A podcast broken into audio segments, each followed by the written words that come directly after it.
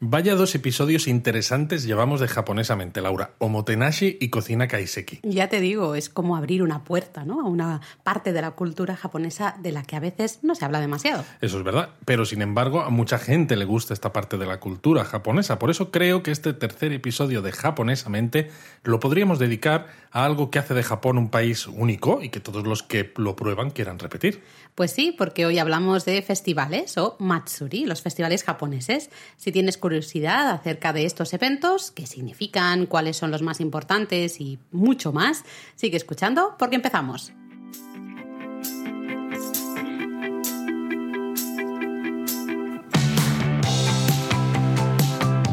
Bienvenidos a Japonesamente, un podcast sobre cultura japonesa de Lexus producido por Japonismo. Bueno, Luis, pues empezamos hablando de Matsuri, los festivales japoneses, que yo diría que son uno de los rituales más importantes ¿no? de, la sociedad. Totalmente. los eventos más especiales. Sí, desde luego, ¿no? Además, muchos surgen del Japón rural, ¿no? Tienen un origen claramente agrícola y entonces verlos hoy en día no nos transporta en cierto modo a bueno pues a esas tradiciones ¿no? del, del Japón de antes sí hasta los que no surgen directamente de problemas ¿no? del Japón rural, eh, pues también nos permiten viajar un poco al pasado, ¿no? porque hay algunos que están dedicados a recordar eventos históricos, como no sé, grandes batallas o leyendas o hasta mitos ¿no? específicos de, de cada región. Luego los hay también religiosos, ¿no? Más, más, o menos religiosos, como sería Lobón o Año Sí, al final yo creo que los Matsuri lo que nos dan es una visión eh, festiva, ¿no? Entendiendo festivo en sentido amplio, de cultura japonesa, ¿no? Porque nos permite abrir una ventana a bueno pues a cómo piensan los japoneses no a cómo valoran su propia historia sus propio, su propia mitología etcétera eso es de hecho quizá deberíamos eh, empezar a hablar empezar hablando de la importancia ¿no? del, del sintoísmo en lo que es el mundo de los festivales japoneses, ¿no? de los matsuri, porque realmente hay una relación bastante estrecha entre el sintoísmo, que ya sabéis que es la religión autóctona, uy, que se me, se me clava ahí la palabra, autóctona de Japón, y los matsuri, ¿no? Por lo que un poco decías tú antes, Luis, que muchos matsuri tienen, surgieron ¿no? del Japón rural, y es que en ese Japón más rural la vida dependía un poco de la cooperación de los agricultores para hacer frente a esas fuerzas de la naturaleza, ¿no? Efectivamente, ¿no? Al final todo el pueblo unido necesitaba luego ¿no? el apoyo y la ayuda del kami. El kami era es o es sigue siendo el dios protector del santuario y le obtenían su ayuda para tener buenas cosechas, prosperidad, protección contra malos espíritus, etcétera. Eso es. También es importante quizá hablar de la figura del Ujigami el, el, Ujigami es, eh, digamos, el, el, dios de esa comunidad en concreto. ¿no? Cada comunidad local tenía su propio santuario Ujigami. Eh, y ahí, pues todos los, todos los que formaban parte de esa pequeña comunidad, ¿no? pues eh, al final mostraban un poco su respeto a esa deidad en, en, concreto justamente para solicitarle ese favor. Bueno, en cierto modo, ¿no? Esto del Ujigami ¿no? nos demuestra eh, la importancia de pertenecer a un grupo ¿no? de la mm. sociedad japonesa, que es algo que hoy en día se da como por sentado, pero que, claro, en esas sociedades agrarias antiguas era tan importante porque sin la ayuda de la comunidad, sin la vida comunitaria, no se podía prosperar. Exacto, y lo interesante de los Matsuri es que no solo son festivales que se dedican, digamos, a esa deidad, ¿no? Para, para, pedir un poco su favor, sino que también se hace partícipe a la propia deidad. Ahora luego veremos un poco ejemplos concretos, ¿no? Pero eh, es de manera colectiva, ¿no? no solo se saluda, sino que también se recibe y se hace partícipe de, de, toda esta fiesta, ¿no? Es como si fuera un convite al final y la deidad es un poco el, el invitado de honor, ¿no? Entonces es celebrar con la deidad, no para la deidad, sino con la deidad. ¿ah? Claro, porque la deidad siempre está presente en estos Matsuri, se la hace presente, ¿no? Se, se la lleva junto con el resto de los participantes. Eso es. Entonces, eh, realmente los matsuri son una forma de adoración religiosa comunal, pero comunal en el sentido más amplio de no solo la comunidad en sí, sino la comunidad junto con claro, porque la en propia otras, deidad. En otras religiones, ¿no? Tú puedes hacer una celebración, pero claro, tú haces la celebración en honor a esa deidad, pero la deidad sigue estando pues donde sea que esté, ¿no? Eh, cada uno según sus creencias. Pero en estos Matsuri, en el momento en el que tú celebras, la deidad está también presente es partícipe. en esa celebración. Eso es súper interesante. Se la hace partícipe, ¿no? Está claro que la vertiente religiosa en la actualidad se mantiene. Hay, eh, hay, muchas cosas ¿no? que, que, siguen manteniendo esa parte religiosa. no deja de ser una fiesta para esa eh, deidad, ¿no? Con, religiosa, pero con la salvedad que hemos dicho, ¿no? De que tiene que ver con el sintoísmo, que es una religión autóctona que no tiene un libro sagrado, una doctrina, me, refiero, porque cuando nuestros oyentes escuchan ¿no?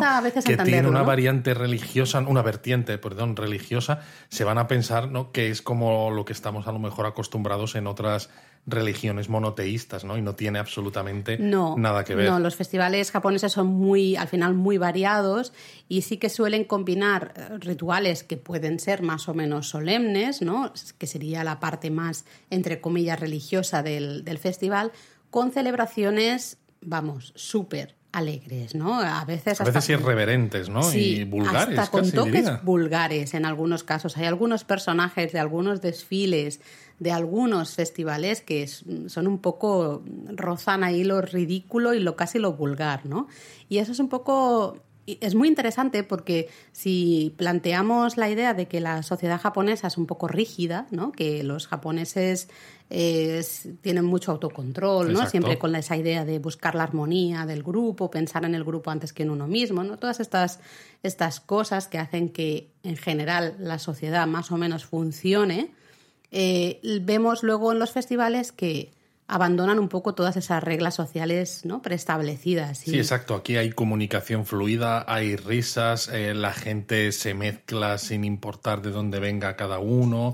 es totalmente distinto, ¿no? Y también es un concepto, por eso decía, muy diferente de religiosidad, ¿no? Porque mm. es como que la deidad aquí fomenta esa irreverencia, en cierto modo, ¿no? En lugar de que sea todo muy solemne, ¿no? Que aunque tenga esos momentos solemnes, ¿no? Pero la parte grande, sobre todo en la que se abre a toda la comunidad, muchas veces es, pues eso, una fiesta. Sí, sí, de hecho, bueno, ahora lo, ahora lo hablamos porque quería hablar justamente del Mikoshi, que es una especie de pequeño santuario, altar portátil, a veces se le llama como un palanquín, ¿no? Y es eh, la manera de transportar a la deidad para hacerla partícipe justamente del, del festival, porque al final los Matsuri como decíamos, son, eh, es una forma de adoración religiosa comunal, ¿no? Y para que sean afectivos necesitan que todos, todos participemos, ¿no? Eh, incluido el kami, incluida la deidad. Entonces, para llevar a la deidad por toda la ciudad y hacerla partícipe un poco de este festival, lo que se usa es el mikoshi, esta especie de, pues eso, altar portátil, santuario portátil. A lo mejor a los que están acostumbrados ¿no? a Semana Santa mm. pueden asociarlo ¿no? a la idea de un paso de Semana Santa, un trono, etcétera, ¿no? Pero bueno, a veces es más, mucho más pequeño. Sí. Pero a veces los pasos que hay ¿no? en, en, los festivales japoneses son también muy grandes. O sea, hay una variedad una variedad tremenda. Sí, pero es, ¿no? es esa idea. ¿eh? Con este mikoshi o palanquino transportamos a la deidad sintoísta del, del santuario a la fiesta, ¿ah? al, al, Matsuri. Y lo que, a lo que iba, que justamente no decías que hay que entender también el concepto de religión, que es un poquito diferente a lo que a lo mejor podemos estar nosotros acostumbrados, porque esa procesión de, de este Mikoshi puede ser solemne, puede ser una procesión tranquila, ¿no? Van todos andando, llevan el mikoshi a los hombros y ya está. Pero es que en muchas ocasiones es una procesión muy alegre, en la que eh, los hombres o mujeres que llevan ese mikoshi lo llevan dando, dando saltos, ¿no? Casi ves al mikoshi que va saltando para arriba o a veces haciendo giros. Exactamente, haciendo giros, cantando, ¿no? Se gritan, cierta, hay ciertos gritos que son muy típicos de, de este tipo de procesiones, ¿no? Van gritando. Y eso es porque están eh, participando del festival con la deidad. Lo que quieren es que la deidad se lo pase bien que esté feliz, ¿no? Entonces, por ejemplo, en el Mitama Matsuri, Tokio, que es un festival de, de Obon que se celebra en el santuario... Yasukuni. Yasukuni, no me salía, gracias.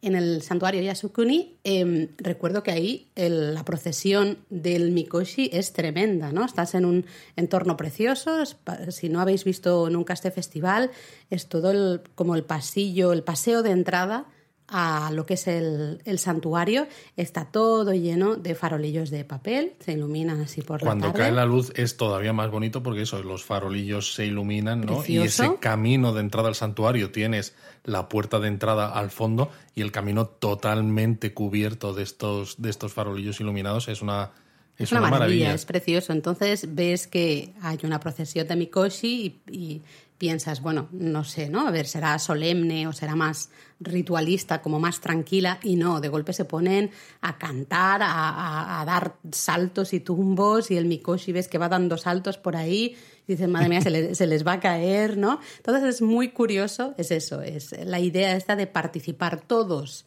deben participar del festival, ¿no? Incluida la deidad, que además es. eso, es como el invitado de honor, ¿no? Y deben participar. Así que, bueno, además de esta procesión del Mikoshi, lo llamamos procesión, aunque la palabra suena como muy... Em, muy seria. Sí, sí de, una procesión, sí, muy solemne.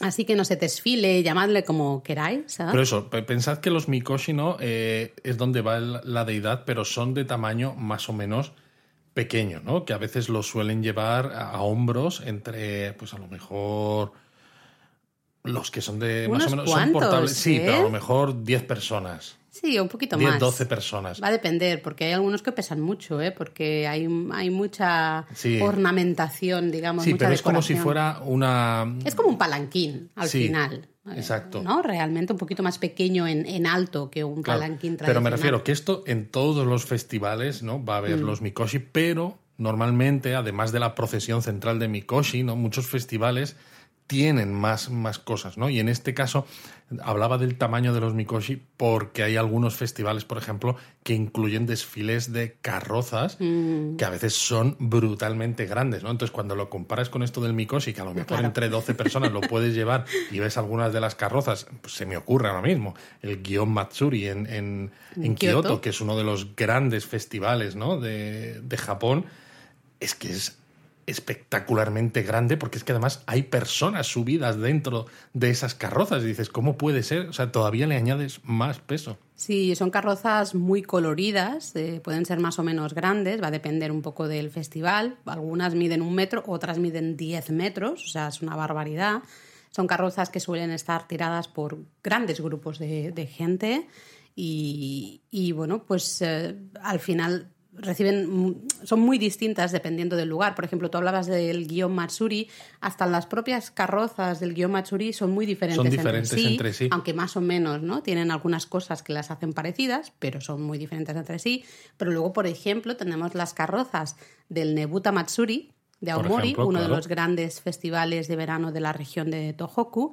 Eh, eso, en este caso son carrozas que están iluminadas, ¿no? Hechas con papel japonés, eh, pintado a mano, todo iluminado por la noche. Papel japonés washi. washi Además, que, si estáis escuchando esto, echad un vistazo. Bueno, lo están escuchando porque nos están escuchando. No, exacto, pues echad un vistazo al blog de estilo Lexus porque hemos publicado un artículo sobre papel washi. Eso es, eso es. Muy bien, te he visto muy bien ahí, ¿eh? ¿Ves? Em, bueno, básicamente las carrozas un poco se distinguen de los mikoshi, ¿no? Que decías tú, porque al final el mikoshi, como decía Luis, se llevan a hombros, ¿no? Lo llevan, pues no sé, 10, 15 personas, va a depender, ¿no? Del, unas 10 personas, y yo creo que vas más o menos bien por ahí.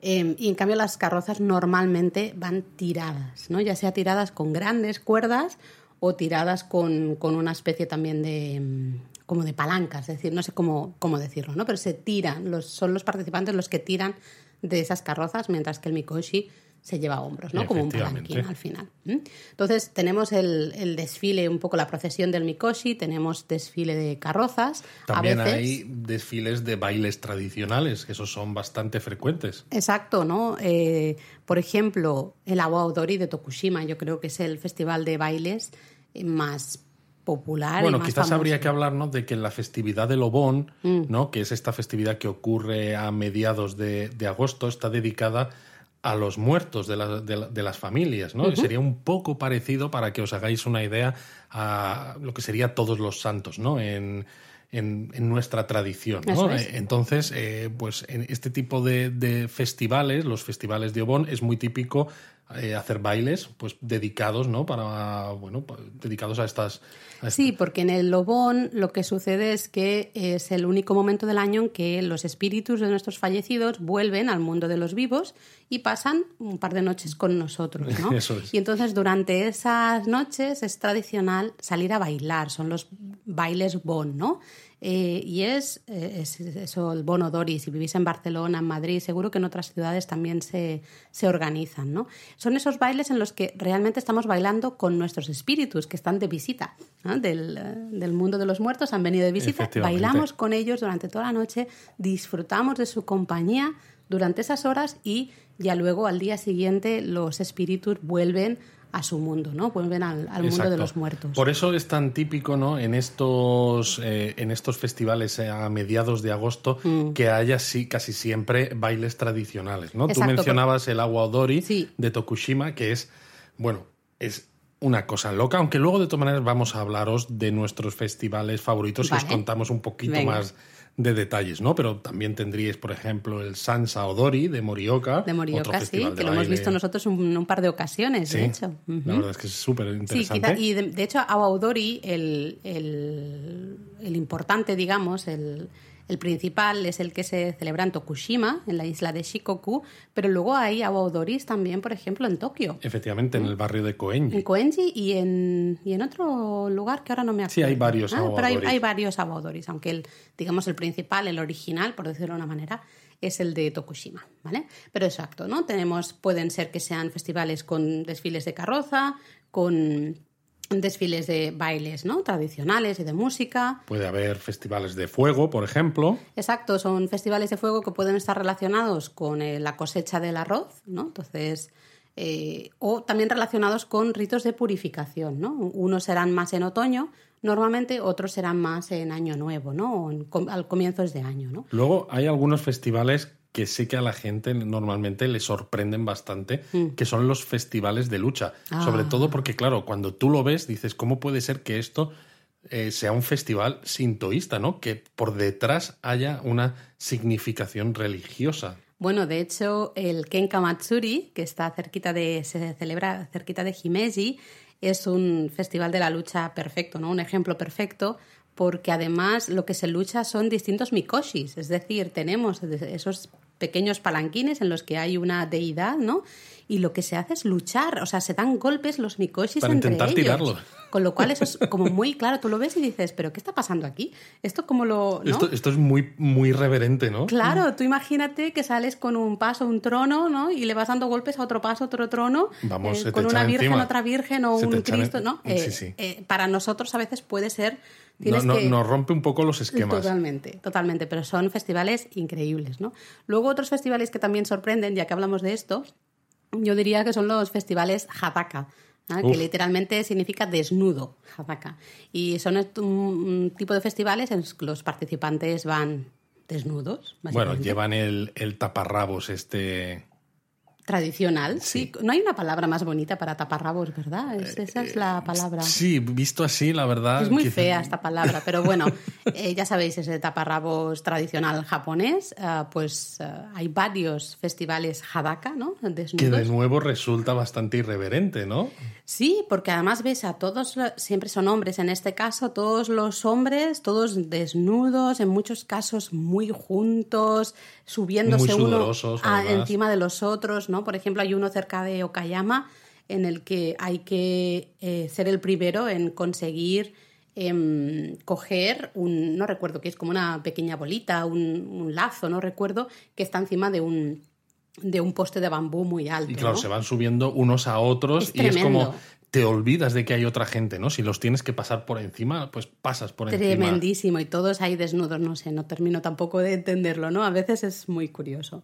Y bueno, luego, como también decíamos, pues claro, hay festivales muy relacionados con la naturaleza, al final con Claro. los cambios, con el paso de las estaciones, así que tenemos pues festivales de la nieve en regiones donde nieva mucho, pues evidentemente van a hacer un poco de celebración de esa nieve, porque los pobres que van a hacer si tienen metros y metros de nieve, pues Efectivamente, pues aprovechan. organizan un festival, ¿no? Y realmente son muy bonitos porque Lo le son. sacan mucho partido a la nieve y a, y a estos entornos tan fríos, ¿no? Sí, a la oscuridad, ¿no? Entonces hay muchas iluminaciones en la nieve. Que son preciosas. Eh, todo eso queda muy bien. Luego también hay muchos festivales que se relacionan pues con la floración de los cerezos o con la cosecha, ¿no? Como hemos dicho, no solo del fuego, sino en, en general. Y luego también, bueno, lo hemos comentado antes con el tema del agua odori, pero habría muchos festivales de obón, relacionados con el obón, ese momento en el que los espíritus de los fallecidos vuelven al mundo de los vivos, ¿no? ¿Cómo vuelven? Pues les ponemos un montón de farolillos para indicarles el camino a nuestra casa. Y para que se marchen otra vez, para que ya vuelvan al, al mundo de los muertos, volvemos a poner esos farolillos o encendemos fuego, por ejemplo.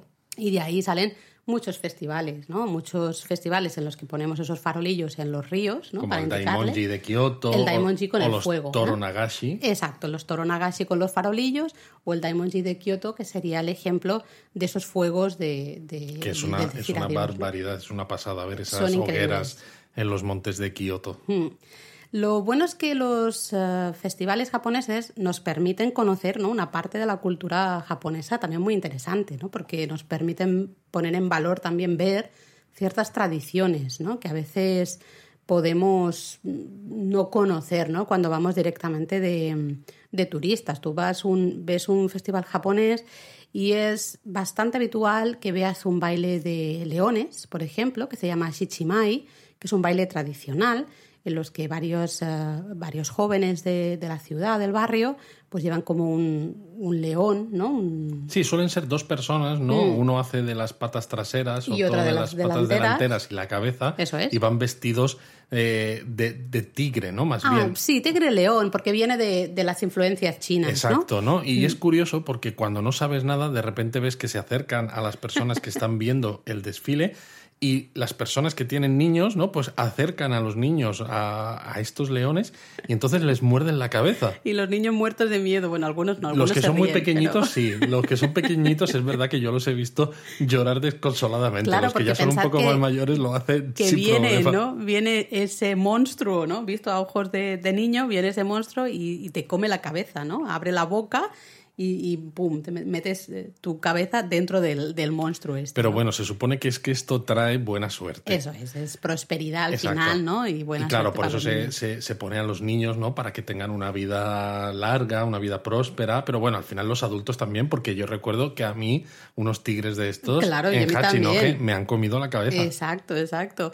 Así que bueno, este tipo de cosas, ¿no? O el tengu, por ejemplo, que es una criatura legendaria, que la reconoceréis por tener una larga nariz, ¿no? Una cara de color rojo y una nariz muy, muy larga. Eh, también suelen aparecer en, en, muchos desfiles con este baile de leones tigre, ¿no?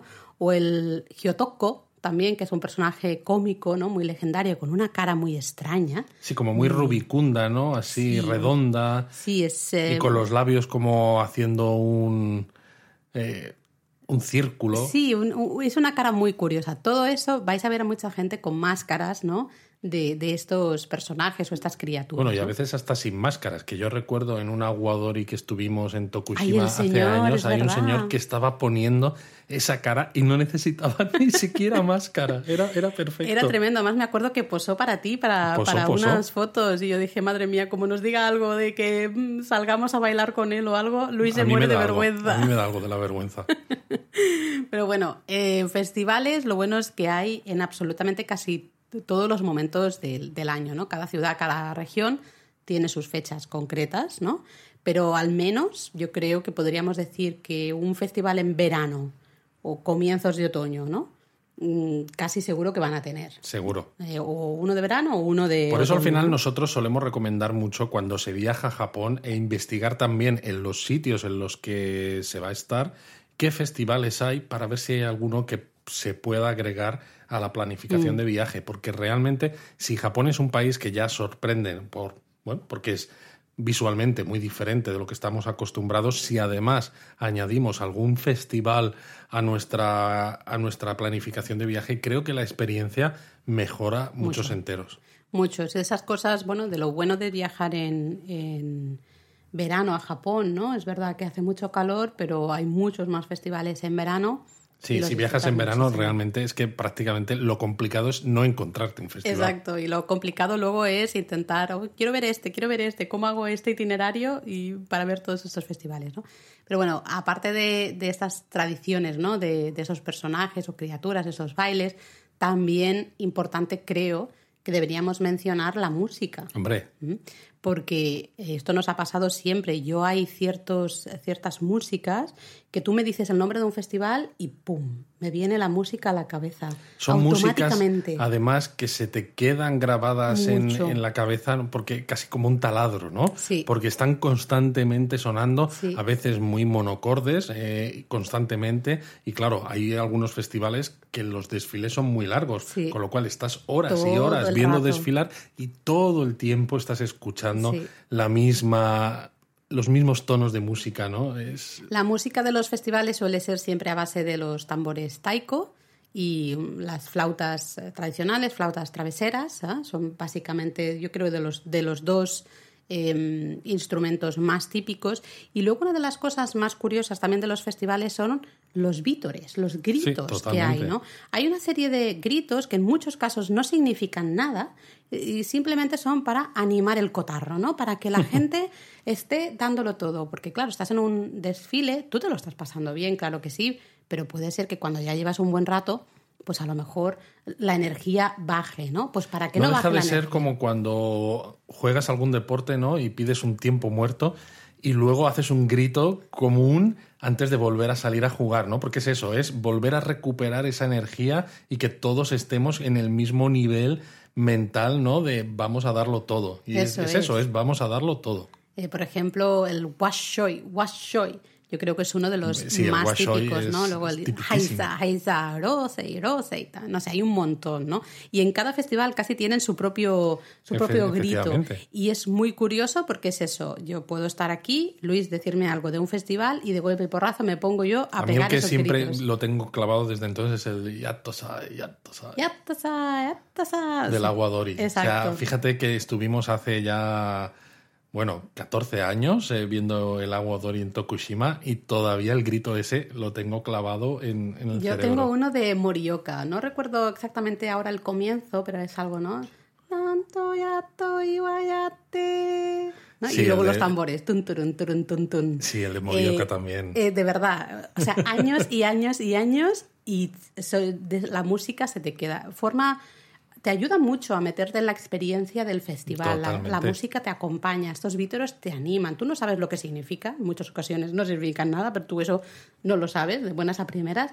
Pero acabas contestando, tú acabas también gritando estos gritos, ¿no? Y diciendo ese washoy, washoy, lo que sea. Tú vas diciendo también todo, ¿no? Te, y años y años después, ahí sigue, ¿no? Que a mí eso me parece una, una pasada. Fabuloso. Em, realmente lo bueno de los Matsuris es que nos ofrece a todos, tanto hasta los turistas, ¿no? Los que estamos también viendo el festival, no solo los participantes, pero al final sentirnos parte ¿no? de, esa comunidad. Nosotros como turistas lo vemos un poco desde fuera, evidentemente. Sí, sobre todo porque los Matsuri al final eh, nosotros vemos el resultado final, ¿no? Que es el desfile, los mikoshi que hemos dicho, las carrozas, pero realmente tienen un trabajo comunitario detrás Increíble. muy, muy grande, ¿no? Y precisamente parte de eso es la gracia del, del Matsuri, ¿no? El cómo agrupa a toda la gente del barrio, de la ciudad o del área en ese evento común, ¿no? Toda la preparación, el decidir eh, qué trajes se van a llevar este año, eh, las decoraciones que se van a poner en las carrozas, en los mikoshi, eh, los horarios que se van a hacer, los recorridos, todo. Todo, todo forma parte, eh, todo son decisiones de esa comunidad, ¿no? Al final los Matsuri requieren de esa movilización de la, de la comunidad, ¿no? Para llevarse a cabo. Y esto todavía hoy en día. Hay algunos grandes Matsuri que ya tienen como sus eh, organizaciones, ¿no? Que en, en, el pasado sí que eran los propios grupos, por ejemplo el Gyo Matsuri, pero en muchos otros casos siguen siendo los propios vecinos de la comunidad y hasta en el guion Matsuri, evidentemente, cada, cada carroza forma parte de un barrio concreto y es ese barrio el encargado de montar la carroza, de preparar Hay una organización ahí, ¿no? Que establece un, el recorrido y que establece un una serie muy grande, efectivamente, y establece Mm. una serie de condiciones, pero luego cada carroza depende de una agrupación local.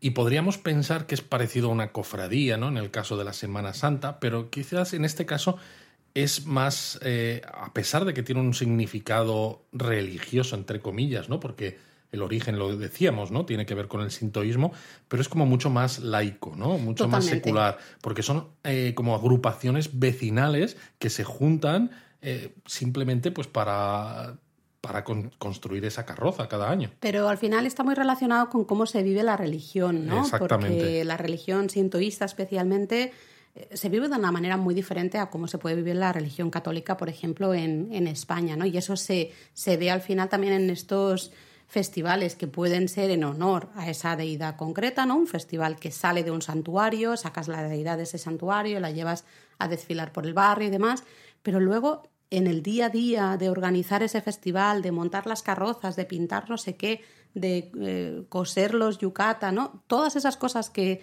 hacen falta para ¿no? organizar un festival, no la religión no está tan presente, No, aunque lo está, porque siguen haciendo, ¿no? Siguen haciendo ese festival para esa deidad en concreto, pero ya forma parte también un poco de la identidad cultural, ¿no? Ya es un poco un Es como un proyecto de comunidad, ¿no? Pues bueno, pues hoy nos juntamos y lo pasamos bien porque nos juntamos todos los vecinos, pasamos un rato agradable, hablamos de cosas que compartimos, ¿no? De experiencias eh, comunitarias que mm, refuerzan esa identidad cultural y social del grupo, ¿no? Y ahí, pues eso, no se piensa quizá tanto en la importancia religiosa de lo que se está haciendo, sino en la importancia eh, cultural, al final social, sí, sí, sí. Y de hecho yo creo que esa es una de las razones por las que los eh, festivales japoneses no han desaparecido y no vayan a desaparecer, porque forman parte al final ¿no? de la cultura japonesa, están ya muy anclados en, en la realidad ¿no? del día a día de, de los japoneses.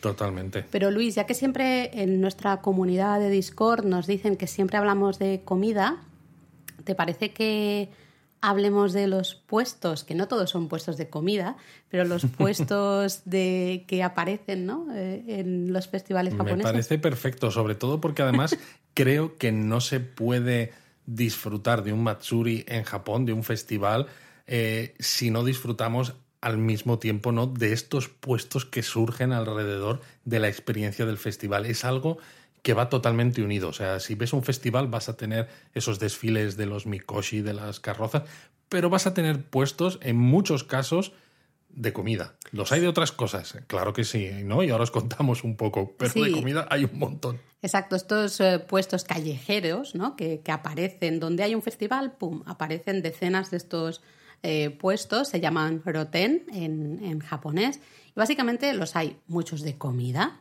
que es- hemos de confesar que son nuestros favoritos, qué sorpresa, ¿no?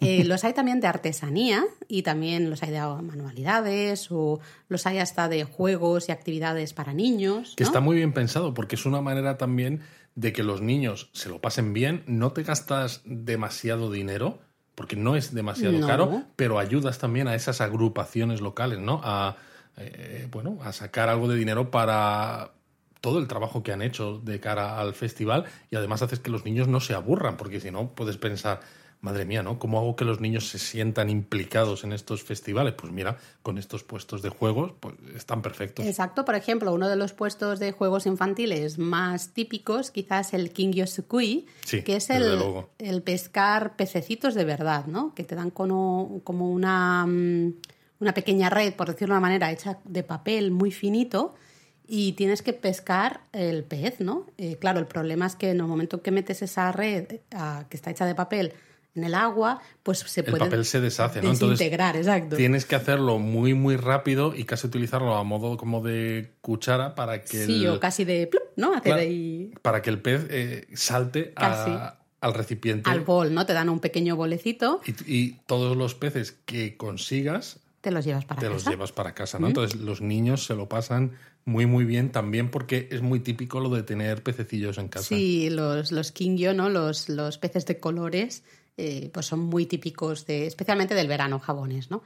Muy parecido sería el supaboro sukui, que en este caso en vez de, de pececitos, pues hay pequeñas bolas, ¿no? Pequeñas como canicas o bolas de colores. A veces hay algunos objetos un poco diferentes y también sirve para lo mismo. Yo recuerdo una anécdota que estábamos en un festival hace unos cuantos años ya. Eric no era hiper pequeño, pero tampoco era tan mayor.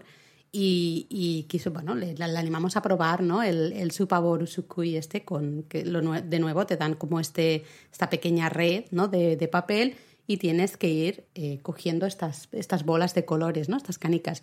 Y había niños que tenían el bol lleno de Lleno. 3 millones Ahí de bolas. se nota la diferencia, ¿no? Entre un niño japonés que está acostumbrado a esto cada claro, verano. que lo ve, de- lo ve enseguida. Claro, ¿no? porque nuestro hijo, ¿no? Pues eh, metía la redecilla en el agua y lo que intentaba era ser muy preciso para capturar la bola. Y claro, cuando quería capturar la primera, el Ya agua ya había- deshecho la- el papel de la, de la red. De hecho, claro, nos reímos. Él se quedó el pobre Se con quedó un una poco cara de- frustrado. de, ¿qué Que comprarle otra. No, nos lo regalaron. Eh, Ah, el, señor del, del puesto, me acuerdo todavía que nos vio, le vio la cara a Eric de, pero ¿esto qué es? ¿Esta cosa qué es? Nosotros, partidos de la risa, como malos, males, malos padres, uy, qué, qué raro me ha sonado eso, que somos, ¿no? Ha sonado raro porque somos muy buenos padres, hombre.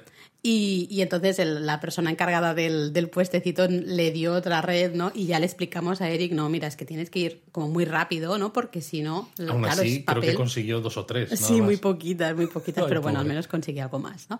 Hay muchos más, como el Yoyo Sukui también es bastante popular, que hay unos globos de agua que están decorados normalmente, ¿no? Sí, que tienen como un pequeño gancho. Mm, Exacto, entonces a ti te dan un eh, como una como un Una, anzuelo. una caña, sí, una, especie de caña- que tiene un pequeño sí. anzuelito, ¿no? Y los tienes que capturar, tienes que agarrar estos globos Pero claro, por sin el... explotarlos. ¿no? Exacto, los tienes que agarrar justo por el pequeño sitio donde los puedes coger, el, el gancho. Así que en muchas ocasiones veréis niños que van paseando por el festival y llevan unos globos de agua, ¿no? Con unas cintas elásticas, los llevan en la mano y les van a- dando así botes y tal, es porque han pasado por este puesto de, juegos, ¿no? Del yo-yo Es curioso, ¿no? Como muchos de los juegos que hay, sobre todo infantiles, están relacionados con agua, ¿verdad? Sí, bueno, también porque en muchos casos, lo que hemos dicho, ¿no? Muchos festivales que se celebran en verano, entonces, pues al final el agua, solo la imagen del agua ya Ya- ya refresca, refresca, ¿no? Un totalmente. poco. Pero bueno, eh, estos son de los más populares, evidentemente, entre los, los más pequeños. Siempre veréis a gente, hasta adolescentes o parejas sí. en su primera cita, también es como muy Es habitual. que es eso, es muy típico, es verdad. Las parejas es como Sí. muy romántico el intentar capturar pues estas bolitas o los peces y dices, "Mm, qué curioso, ¿no? Luis, en el próximo viaje vamos a, a hacer un, un, un jueguecito de estos, ¿vale? Bueno, bueno, veremos, Veremos, veremos. veremos. Pero bueno, luego recordad, ¿no? Hay otros mm, puestos de artesanía. Veréis también puestos de máscaras, que puede haber máscaras tradicionales, ¿no? De, de esos tengu, por ejemplo, o de, ¿no? de, de esos eh, personajes. de esos poco- participantes que, que desfilan, ¿no? Que hemos Mm. dicho, pues a veces se pueden comprar las máscaras de esos propios Sí, luego hay personajes. máscaras, evidentemente, así más infantiles, ¿no? De personajes infantiles, un poco, al final es muy variado, ¿no? Un poco de todo. Al final es que los niños se lo pasen bien, pero también que, Que les pidan a los padres que les compren cosas, Claro. efectivamente. pero quizá de los que más hay, ¿no? entre, entre puesto de juego infantil y puesto de juego infantil, yo creo que de lo que más hay serían los puestos de comida, Total. ¿m? que vamos, es que es en los festivales japoneses es el momento perfecto para disfrutar de un tipo de comida muy popular en Japón, ¿no? Y es una comida que en muchas ocasiones te va a ser difícil comerla fuera de los festivales, ¿no? Es un poco comida de festival, ¿ah? que de hecho eh, en japonés se llama comida sosu, que viene del inglés sauce, ¿no? De, de Salsa, salsa. claro. Eh, porque en muchos casos eh, son comidas que llevan ¿no? una salsa más así oscurita, ¿no? Ahora, ahora eh, os damos algunos ejemplos. Entonces, todo este tipo de comida de festivales ¿no? se llama comida sosu. Que es curioso, ¿no? Porque normalmente tendemos a pensar que la comida japonesa es muy sana porque pensamos, ah, comen mucho pescado, ah, el té verde que es antioxidante y demás. Pero cuando vas a un festival y echas un vistazo a los puestos de comida que hay, lo primero es que te lo vas a querer comer todo, ¿no? Ahora os contamos algunas de las cosas que podéis encontrar, pero lo segundo es que sano, sano precisamente. Sano, sano, no hay nada. No, ¿eh? no es que sea, ¿no? Porque todo tiene mucha salsa, está buenísimo, pero llena. Yo creo que por eso, por eso, porque como no es sano, está bueno, ¿no? Ese es el problema. Pero, por ejemplo, a ver, va, takoyaki. Takoyaki eh, son esas bolitas de rellenas sí, de como una pulpo, especie de, de buñuelo buñuelos, salado, ¿no? Sí. eh, con, con un pulpito.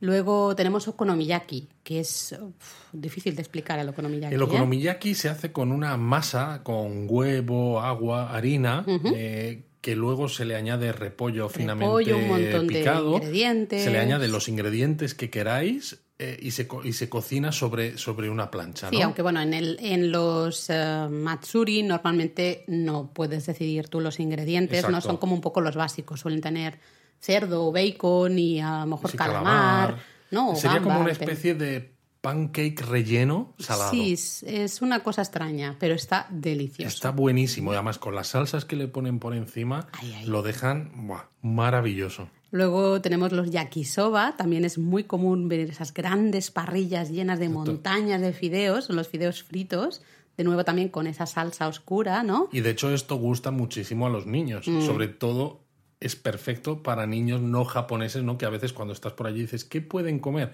Pues el yakisoba les va a gustar. Sí, es un... Seguro. Y les va a gustar también seguro eh, otro plato que también encuentras eh, por allí muy a menudo, que es el karaage, Ah, el karaage. que es el, eh, una especie de, de pollo, pollo frito. frito, sí, es pollo frito estilo japonés.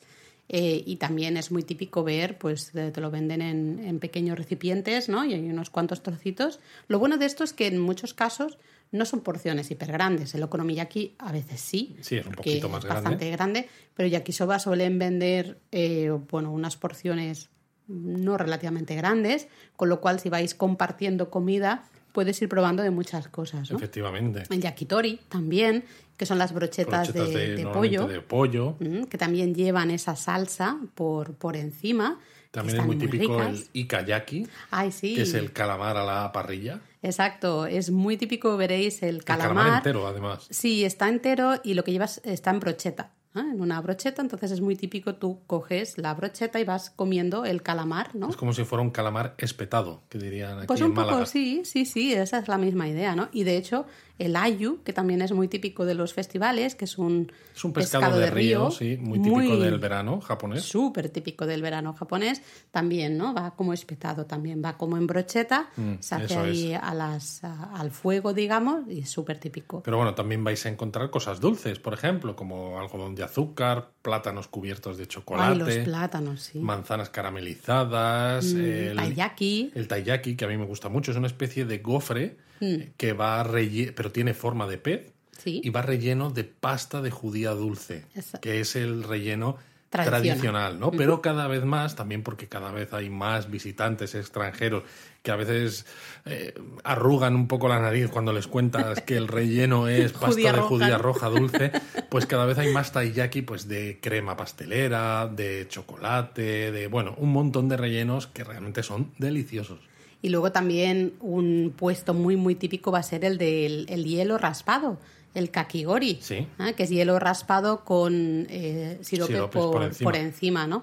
Es súper típico del verano. Pero bueno, al final nuestra recomendación es disfrutar al máximo del, del ambiente, ¿no? Yo quizá os recomendaría alquilar un yukata. si El vais en yukata, verano. que sepáis que es como el kimono, pero que se viste en verano, ¿no? Que es de algodón, mucho más fresco y con menos capas, evidentemente, que Sí, un kimono. más fácil de llevar, Más bien. fácil de llevar y es perfecto. O sea, disfrutar un matsuri en yukata es, eh, bueno, es el, el- el pack completo. Claro, porque vas con tu yukata, has visto ese desfile o los fuegos artificiales, lo que sea, y entonces pasas por los puestos de comida callejeros, te compras algo, pruebas varias cosas, luego pasas por esos puestos de, de juegos infantiles, intentas coger esas bolitas o... Bueno, yo el- el- los kingyo, los pececillos, no, nunca lo quiero intentar porque, claro, ¿qué porque hago si con consigues él? no? alguno no sabes qué hacer con ello. Pobrecito mío, así que prefiero ah, jugar alguno de los otros. Y además es peculiar, ¿no? Porque cuando visitas, cuando disfrutas de un festival vestido además a la manera tradicional, ¿no? Siempre recibes muchas miradas, por supuesto, si eres extranjero, pero también mucha conversación, ¿no? Eh, porque se atreven mucho más a hablar contigo y a preguntarte y- y- y hace que todavía disfrutes incluso más, ¿no? Porque te das cuenta de las ganas que tiene todo el mundo ¿no? de, de pasar un buen rato, de, de, nuevo esa compartir la experiencia, efectivamente. ¿no? De, de, eh, que es algo comunitario de todos, ¿no? Y de hecho, cuando has dicho lo de las miradas, eh, son miradas siempre muy positivas. ¿eh? Total, total. No sintáis de, uy, a ver si me voy a poner un yucata y se van a sentir mal porque estoy vistiendo sus ropas. Nada, al No, contrario. no, se sienten súper orgullosos. Les encanta. De hecho, recuerdo una vez en Nara que íbamos, tú ibas con tu Jinbe, creo, yo iba con mi yucata y fuimos andando desde la estación hasta la zona del parque de Nara y hasta nos pararon varias personas eh, de, de tiendas que salieron de las tiendas. Ah, vais a, a ver el, el festival, ¿no? Era para las Sí, el de las lamparitas. lámparas. Eh, sí, ah, estáis muy guapos con el, eh, ¿no? con el yucata y tal. Entonces, no lo dudéis, ¿no? Si eso es una experiencia cosa, muy, no muy positiva, ¿no? Y al final, eh, todas estas cosas, igual que decíamos que visit- eh, disfrutar de un festival te hace disfrutar más de tu viaje por Japón, ¿no? Le añade un extra. Si encima vas así vestido y la gente te habla más y te dicen cosas, disfrutas otro extra más, ¿no? Exactamente, ya lo disfrutas del todo. Del todo. Y al final, pues de lo que se trata es eso, ¿no? De disfrutar Japón a todos los niveles posibles. Eso es, eso es.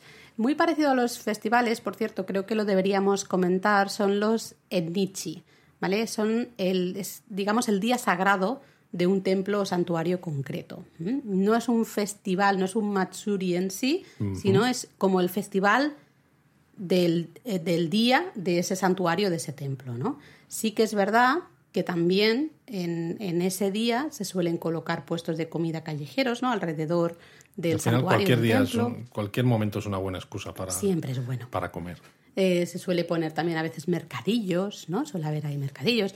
Al final es un poco como los santos o los santos patrones, ¿no? Que puede haber en España, no sé, estoy pensando San Isidro en Madrid o La. Merced en Barcelona, no sé, para por decir algo, pero relacionado con un templo o un santuario concreto, ¿vale? Que en ese día, pues los japoneses sí que acuden a ese templo, a ese santuario, eh, para rezarle, ¿no? A, a la deidad en cuestión y pedirle un poco fortuna, ¿no? Porque es un día como muy especial para hacerlo. De hecho, es un día tan especial que suele haber muchísima gente. Y claro, eh, normalmente en otros países, ¿no? España decíamos, eh, es muy normal que haya mucha gente visitando pues la colegiata de San Isidro en Madrid, el día de San Isidro, precisamente Por ejemplo, porque es el día. Pero claro, en estos, eh, en el caso japonés, va mucha gente el día del Nichi porque hay un mayor buen augurio que exacto. cuando lo visitas en el día normal, ¿no? Si tú visitas un santuario en cualquier día, pues puedes rezarle a la deidad eh, y se supone que si haces las, la- los rezos, ¿no? Los haces de la El forma apropiada, el ritual hecho. lo haces bien hecho, pues eh, la deidad te será favorable, ¿no? Pero cuando visitas el santuario en uno de estos días especiales, haces los rezos exactamente igual, pero la deidad como que te responde todavía mejor porque está en su día. Vale por, por dos o por cuatro, por lo que sea, ¿no? Sí, yo esto recuerdo en Kioto, ¿no? Por ejemplo, el Sennichi Mairi, ¿no?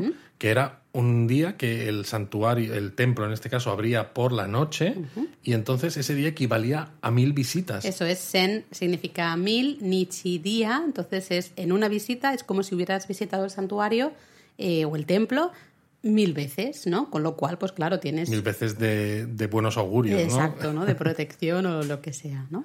Eh, pero bueno, que si os encontráis eso, ¿no? Si os encontráis esos puestos de comida, esos puestos de juegos y no hay lo que sería un matsuri, no hay nada de desfiles, no hay ninguna actividad de estas que os hemos comentado antes, que sepáis que probablemente es el día este sagrado de ese templo o santuario en cuestión y no es eh, lo que entendemos como matsuri, ¿no? Como festival, ¿sí? Pero bueno, Luis, yo creo que podríamos hablar ya de nuestros Matsuri favoritos, ¿te parece? Yo creo que sí, porque yo creo que va a salir una lista interesante para que todos los que nos están escuchando ¿no? empiecen a tomar notas, o sea que lápiz y papel para todos, para que vuestro próximo viaje a Japón os apuntéis visitar alguno de estos que os vamos a contar. ¿Nos vamos a pelear o no? ¿O lo tenemos claro? Bueno, Pues no lo sé, pues yo es que tengo muchos en la cabeza. eh, Por si los dices estoy- tú, No los digo yo, yo diré otros entonces. Bueno, vamos a ver. Yo creo que deberíamos empezar por alguno que ya hemos mencionado durante este episodio de podcast. Creo que el guion Matsuri es uno de los primeros que podríamos mencionar. Sí, el guion Matsuri es espectacular, ¿no? En lo que decíamos, las carrozas que desfilan son muy diferentes entre sí, aunque algunas tienen más o menos. Sí, visualmente yo creo que ves cuando ya lo has visto, visualmente las reconoces como una carroza del guion Matsuri. Son muy altas. Hay gente que va tocando la flauta y el taiko subidos a la carroza, pero a una altura, bastante considerable. Y las carrozas tienen como un techo japonés tradicional. Y también va gente de pie en esos techos. Y diréis, ¿y cómo va esto? Pues hay un grupo de gente que con cuerdas arrastran las carrozas, pero claro, son carrozas que tienen unas ruedas que no tienen... No, hay ejes. Que no, hay ejes para que giren, digamos. no giran. Y claro, el recorrido va por calles que se necesitan giros, ¿no? Entonces, el ver cómo giran las carrozas del guion Matsuri es bastante, bastante especial. Yo creo que es lo mejor del, del desfile en sí. El desfile es interesante, pero a lo mejor llega un momento si tampoco eres, no te interesa tanto ciertos aspectos de, no sé, de la decoración de las carrozas. Claro, a nosotros y nos interesa, ¿no? Y tenemos un artículo muy detallado porque al final cada carroza es especial, las, las decoraciones, el arte que tienen, ¿no? Los bordados, etcétera. Cada cosa tiene su significado especial, pero si lo estás viendo de la primera vez, a lo mejor con ver tres o cuatro carrozas, dices, pues es que ya todas las demás me parecen iguales. Pero eso, el giro. El cruce.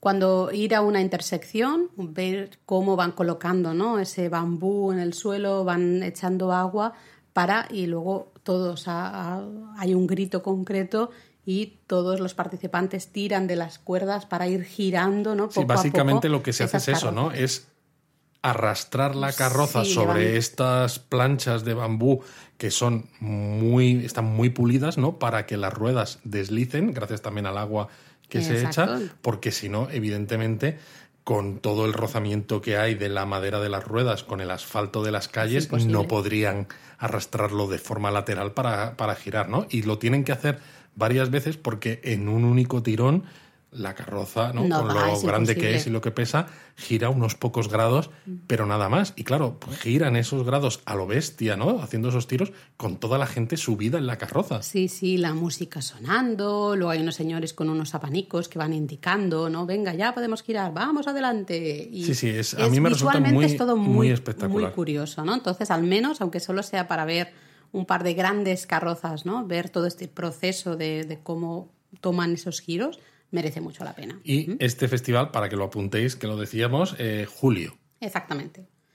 Eh, otro festival que hemos comentado ya, el Agua Odori. Claro, el Agua Odori en Tokushima, es una ciudad en Shikoku. Shikoku es la cuarta isla de, en tamaño de Japón. Eh, pero como hemos dicho, ¿no? el Aguadori es un festival muy popular que se hace también en otras partes de Japón. El de Tokushima es el, el grande, tiene lugar del 12 al 15 de agosto. Y hay creo que, ¿cuántos participantes? Unos 100.000 participantes. ahora mismo no lo pero, recuerdo. Pero visitantes, en los días que dura el festival, creo que hay unos 2 millones de visitantes. Es muy complicado conseguir eh, alojamiento en Tokushima porque no es una ciudad tan grande ni con tanta oferta hostelera. Para nada. Si queréis realmente ir, o lo hacéis con mucha antelación o hacéis como hicimos nosotros, eh, que conseguimos dormir en una ciudad relativamente cercana y luego pues tuvimos que tener en cuenta que teníamos que volver en tren a última hora. Luego yo creo que tendríamos que mencionar sí o sí el canto Matsuri. Sí, el canto Matsuri. De Akita. Yo creo que es nuestro festival favorito de todos los festivales de verano de la región de Tohoku. Y, vamos, es que para mí está en el, casi en el top 3 ¿no? de, de grandes festivales a nivel nacional, ¿no? General. Es un festival, se celebra a comienzos de agosto en la ciudad de Akita y es muy curioso porque consiste en ver en los participantes cómo hacen malabares, una especie de, bueno, equilibrios. Bueno, malabares, equilibrios más bueno, bien. un poco malabar también es, ¿eh? pero bueno, equilibrios con...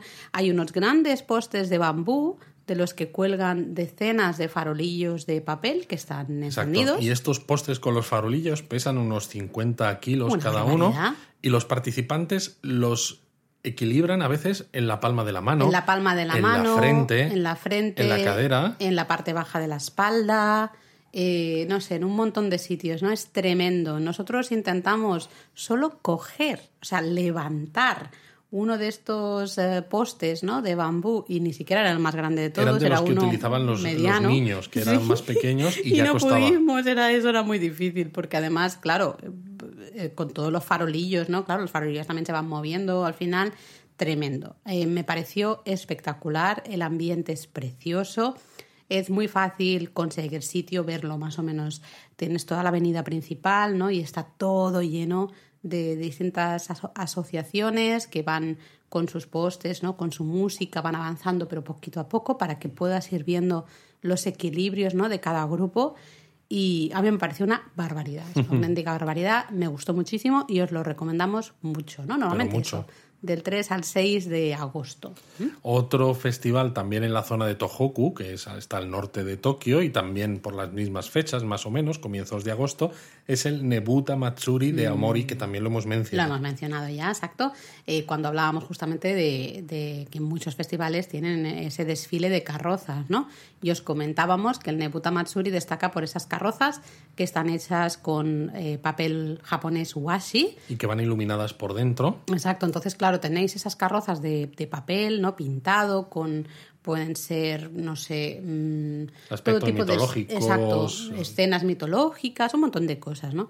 Y las van moviendo eh, por, por no, no es un desfile lineal, sino que las acercan hacia el público, ¿no? Y, A veces hacen pequeños giros. Exacto, hay muchos, mucho grito, la gente puede participar activamente del festival, tienes que comprar, bueno, alquilar, eh, si, si visitas la ciudad simplemente alquilas el traje, digamos, Sí, oficial. digamos que es la única, el único requisito en Aomori, ¿no? Exacto. Que es llevar el traje tradicional. Eso es, el janeto que se llama, es el traje eh, tradicional de este festival, tú lo alquilas, te, lo, te ayudan a ponerlo si eres turista, y ya una vez con ese traje ya puedes entrar en lo que es el desfile y estar tú ahí también pegando voces, brincos y disfrutar desde dentro del festival. ¿Mm? Si no quieres, lo puedes hacer desde fuera también sin problemas, aunque hay mucha gente ¿eh? en el Hay mucha Nebuta. gente, sí, sí. que hay muchísima gente, pero se disfruta muchísimo también. Lo, vamos, lo, yo lo recomiendo. También quizá yo recomiendo el Mitama Matsuri. El Mitama Matsuri, sí, el de Tokio que hemos dicho, en el santuario Yasukuni, es el 13, del 13 al 16 de julio. Sí, porque en, en este santuario la celebración de Obon la hacen en julio. Ya sabéis que por el tema del cambio de calendario Claro. eh, hay algunas festividades que, como por ejemplo. Tanabata, tan- también sucede. Exacto, según el calendario lunisolar, ¿no? Era en julio, el actual pues es en agosto. Sí, eh, entonces de ahí el baile, ¿no? Pero este es un festival de Obon y es lo que hemos, hemos dicho, ¿no? Esas paredes, ¿no? De ese, de ese paseo de acceso al santuario, todo lleno de farolillos, es increíble, es precioso el ambiente, es una pasada. Muy, muy bonito. Y merece mucho la pena ir y pasear por ahí. Hay muchísima gente, eso sí, paciencia, especialmente si queréis comer algo en los puestecillos de comida, Sí, porque verdad. recuerdo que había unas colas Sí, nosotros intentamos comer algo y al final desistimos y preferimos irnos a algún otro restaurante Sí. fuera de, de lo que era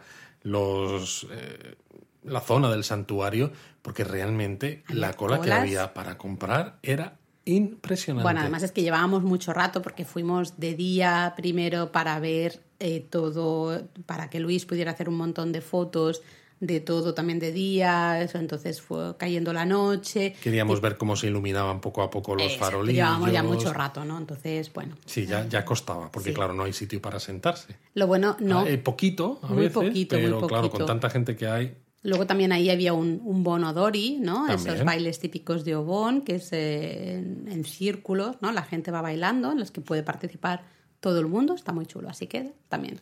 Otro que a mí me gusta eh, es el, el- el Festival de la Nieve de Sapporo, el Sapporo Ah. Yuki Matsuri. Este tiene lugar en Sapporo, en la capital de Hokkaido, ¿no? la, una de las cuatro grandes islas de Japón, la que está más al norte, y eh, es a principios de febrero, Febrero, eso es. Los grandes festivales de la nieve son en febrero casi que es todos.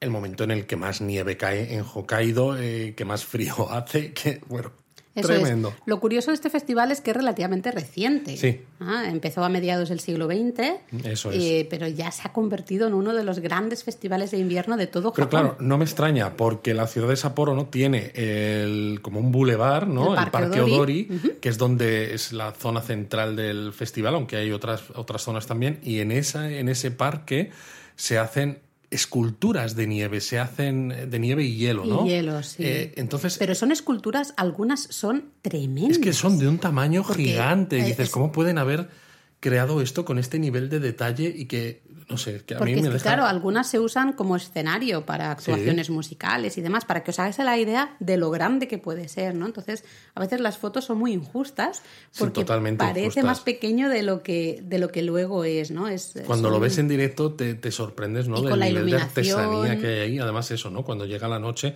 se iluminan estas esculturas de nieve y hielo y la verdad es que el ambiente que crean es precioso. Aparte de que, como decíamos antes, hay puestos de comida. Ahí va yo, ahí va yo, sabía, justo. ya sabía. Me estaba acordando del, del ramen que nos tomamos, que estaba nevando además, y nos tomamos un ramen en uno de estos puestos callejeros que decís, ¿pero en serio también? ¿En Teníais invierno? que Pues vernos, sí. ¿no? Porque íbamos eso, íbamos con los plumas, con gorros, con guantes, hacía un Íbamos frío con pantalones de esquí, de los... eh, térmicos, sí, exacto, sí, hacía un frío que pelaba, pero bueno, quitarse los guantes para comer el ramen era necesario y era maravilloso. Yo porque- creo que ni me los quité, comí con guantes, estaba súper rico. Yo creo que es de los ramen que mejor me han sentado en la vida. A lo mejor no era el mejor ramen del mundo, pero eh, como ese ramen, pocos, ¿eh? porque en ese momento me entró un calor ahí por dentro maravilloso. Además que era muy chulo estar ahí en pleno festival con las esculturas, estaba nevando, estábamos, además acabábamos de llegar a Sapporo después de, bueno, unos cuantos problemas para llegar porque casi nos quedamos sin poder, sin poder ir por problemas en el aeropuerto de Tokio, ¿no? Em, no sé, un montón de cosas. Ese bol de ramen yo lo recuerdo con, con mucho cariño, ¿no? Pero ¿qué más festivales podríamos recomendar? A ver, ¿Alguno yo más? recomiendo uno a nivel personal, y aquí me columpio un poco, pero es a nivel personal, yo el, el Festival del Fuego de Kurama, al norte de Kioto. Se celebra el mismo día que el Jidai Matsuri, que es otro festival, otro de los grandes festivales de Kioto. Pero me parece, eh, a mí el Jidai Matsuri de Kioto me parece bastante más aburrido. El Jidai Matsuri es muy interesante. Visualmente. eh, Porque es, una, es un desfile de las eras, ¿no? Una presentación, entonces, muy visual de los distintos pues, peinados, ropas, personajes de las distintas eras de... Claro, Kioto fue la antigua capital durante muchísimo tiempo, ¿no? Entonces, es muy interesante, pero si no tienes cierto interés por, por esas cosas, ¿no? Concretas, esos maquillajes o esos personajes o tal. O, esos si no kimonos, esos Juni Hitoe, ¿no? Esos kimonos de Exacto. 12 capas. o si no sabes lo que estás viendo, porque a Eh, veces, bueno, oye, no nos ha dado tiempo a leer pues todas las explicaciones de, de cada carroza, ¿no? Digamos, no, no sé muy bien qué estoy viendo. Pues al cabo de un rato dices, bueno, yo ya estoy harta de no saber qué estoy viendo, ¿no? Exacto, y de ver gente pasar sin hacer nada. Sí, dices, bueno, esta lleva la peluca así y esta lleva la peluca así. Mm, vale, pero ¿quiénes son? ¿Qué, qué se supone, no? Eh, entonces lo bueno es que puedes estar un ratito en el Jidai Matsuri, verlo un poquito y luego irte para Kurama. Kurama, que está al norte de, de Kioto, las montañas del norte de Kioto, y el Festival del Fuego de Kurama para mí es espectacular. Es verdad que fue el primer Festival del Fuego al que yo acudí hace ya un montón de años, más de 20 años. Entonces, claro, también tengo ese, ese toque de nostalgia, ¿no? Total, total. Eso lo entiendo, pero es que es un festival, eh, toda la ciudad, bueno, la ciudad, el pueblecito, la aldea, ¿no? De, de Kurama, eh, toda la ciudad se, bueno, participa, ¿no? De este festival y ves a los hombres y a los niños de, de la zona, eh, van casi todos en taparrabos también, algunos con ropajes, ¿no? Tradicionales, portando unas, ah, unas antorchas de, hechas de bambú, algunas enormes que pesan un mogollón de kilos y las, las portan por, por todo lo que es el centro de la aldea, ¿no? del, del pueblo.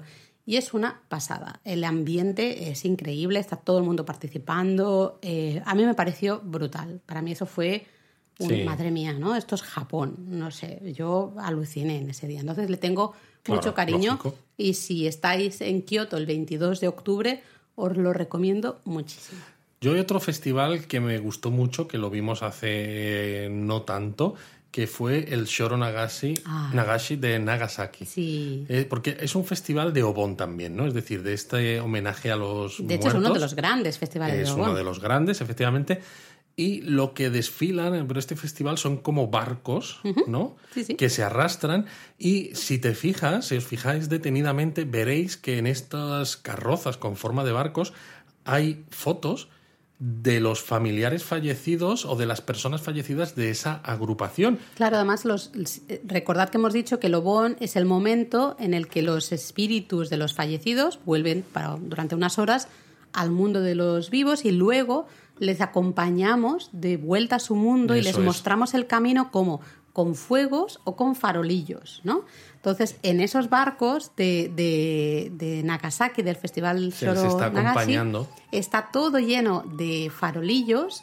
Em, a ver qué pasa. Aquí una policía. No sé si lo estáis oyendo, pero se oye muy fuerte. Bueno, seguimos. Em, esos barcos están decorados con esos farolillos y lo que se hace es eso, ¿no? Es acompañar a los espíritus de los fallecidos hacia el mar, ¿no? Para que vuelvan a su mundo, ¿no? Pero es curioso la mezcla que hay en este festival de disfrute y también de respeto a los muertos, ¿no? Totalmente. Porque yo recuerdo, por ejemplo, que eh, en, esto, en este festival estas carrozas ¿no? van arrastradas, empujadas por participantes y detrás o delante van los familiares a veces del muerto, ¿no? Yo recuerdo haber visto mujeres con sus mofukus, que son los kimonos de luto, que son totalmente negros todo, el kimono, el obi, que es la... eh, El cinturón, el fajín. cinturón, el fajín que lo mantiene en su sitio cerrado, todo negro, pero que iban así mismo, iban sonrientes, ¿no? Y luego los participantes llevaban petardos Mm. que los iban tirando constantemente y que era pues algo muy festivo.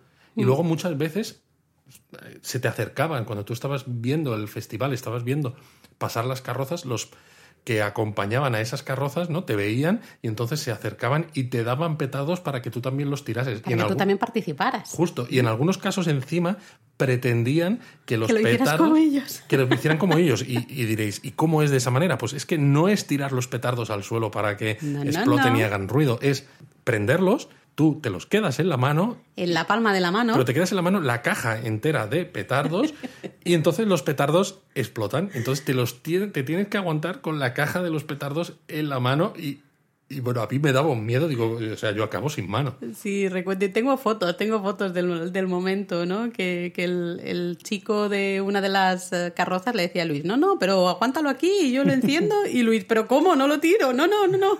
Lo muy gracioso. Además, las carrozas están decoradas con, pueden estar decoradas con cosas, ¿no? Que le gustaban al, al Total. fallecido. Yo recuerdo una carroza de una, una abuelita, se veía la foto, una señora bastante mayor, eh, y luego la carroza estaba decorada todo con fotos y con uchiwas, con los uh, pai pais, estos típicos japoneses, de un grupo musical de, de idols, eh, un grupo que se llamaba SMAP. Es Eh, verdad. Y estaba todo lleno porque se supone, suponemos, ¿no? Que Que, la la abuela era era, de muy este fan grupo, de claro. este grupo, o de su- los participantes de este grupo, ¿no? Pero es eso, ¿no? Es curioso, porque es una manera mm, de recordar a los muertos muy bonita, ¿no? Porque te acuerdas de lo que le gustaban y además lo compartes con la comunidad, Mm. ¿no? Dices, estoy triste en parte, ¿no? Porque esta persona que era importante para mí ha muerto, pero al mismo tiempo estamos celebrando lo que esa persona, Bueno, como esa persona era, ¿no? Y lo que le gustaba. Bueno, y además es que estamos celebrando de que ha pasado unas horas con nosotros. Su espíritu, ¿no? Ha- nos ha visitado. Estamos muy felices de haber podido compartir esas horas con, con ese espíritu, ¿no?